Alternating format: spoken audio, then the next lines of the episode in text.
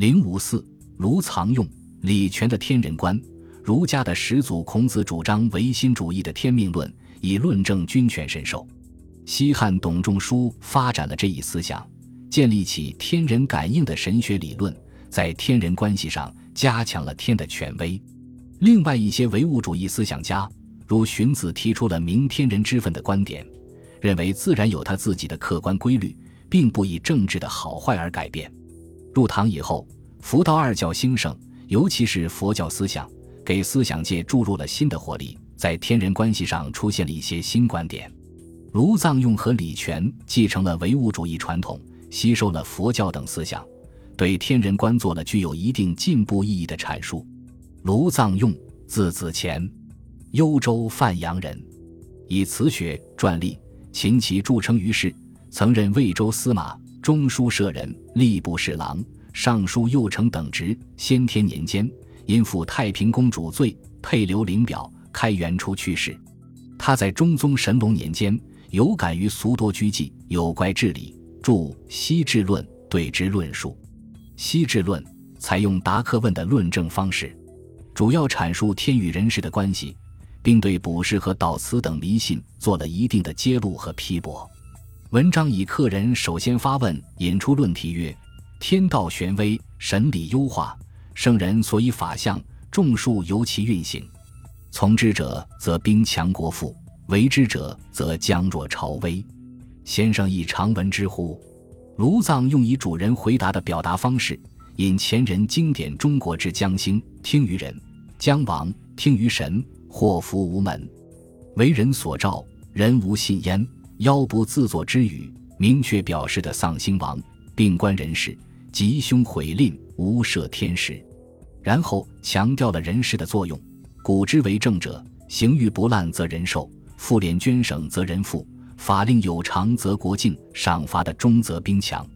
所以礼者事之所归，赏者事之所死。礼赏不倦，则使争先。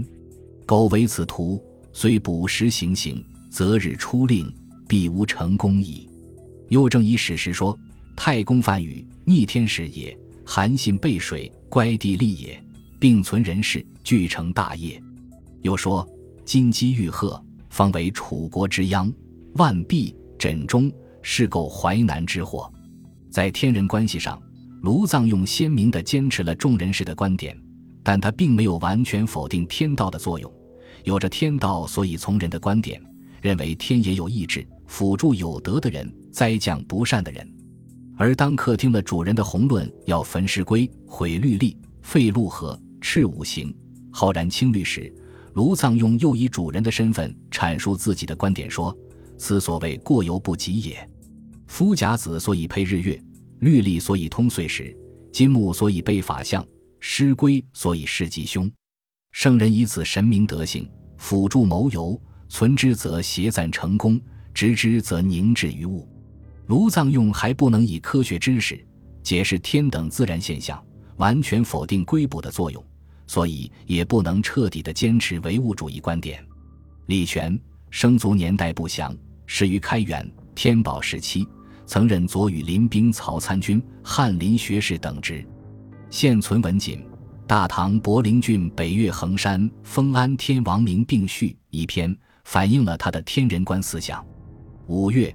历来被统治阶级所尊崇。李全在文中对五岳之一的衡山威灵做了描述：衡之灵，藏往之来，威远俱近，并肯定了神的存在和作用。阴阳不测之谓神，神聪明正直，害盈伏谦，庇我纯礼，荒渣不薄，整高宇，左丘城。但历代统治者因敬畏于五岳的神圣而未敢加封，然玄宗则往五岳而攻四都。把五岳寺独置于自己的封赏之列，对此李全极力进行了赞誉。西省方斩礼于余地，敬鬼上祀于阴人，未有家望之之容，喜封崇之号，斯改我皇之能事也。李全虽然没有触动天，否定天命，也没有否定神和神的作用，但与前代统治阶级比较起来，已经突出了人的作用。卢藏用和李全的观点都触犯了儒家视为神圣的天。这与当时佛教藐视天的说教有一定的关系。对此，后于他们的柳宗元和刘禹锡表现得更为明显一些。本集播放完毕，感谢您的收听，喜欢请订阅加关注，主页有更多精彩内容。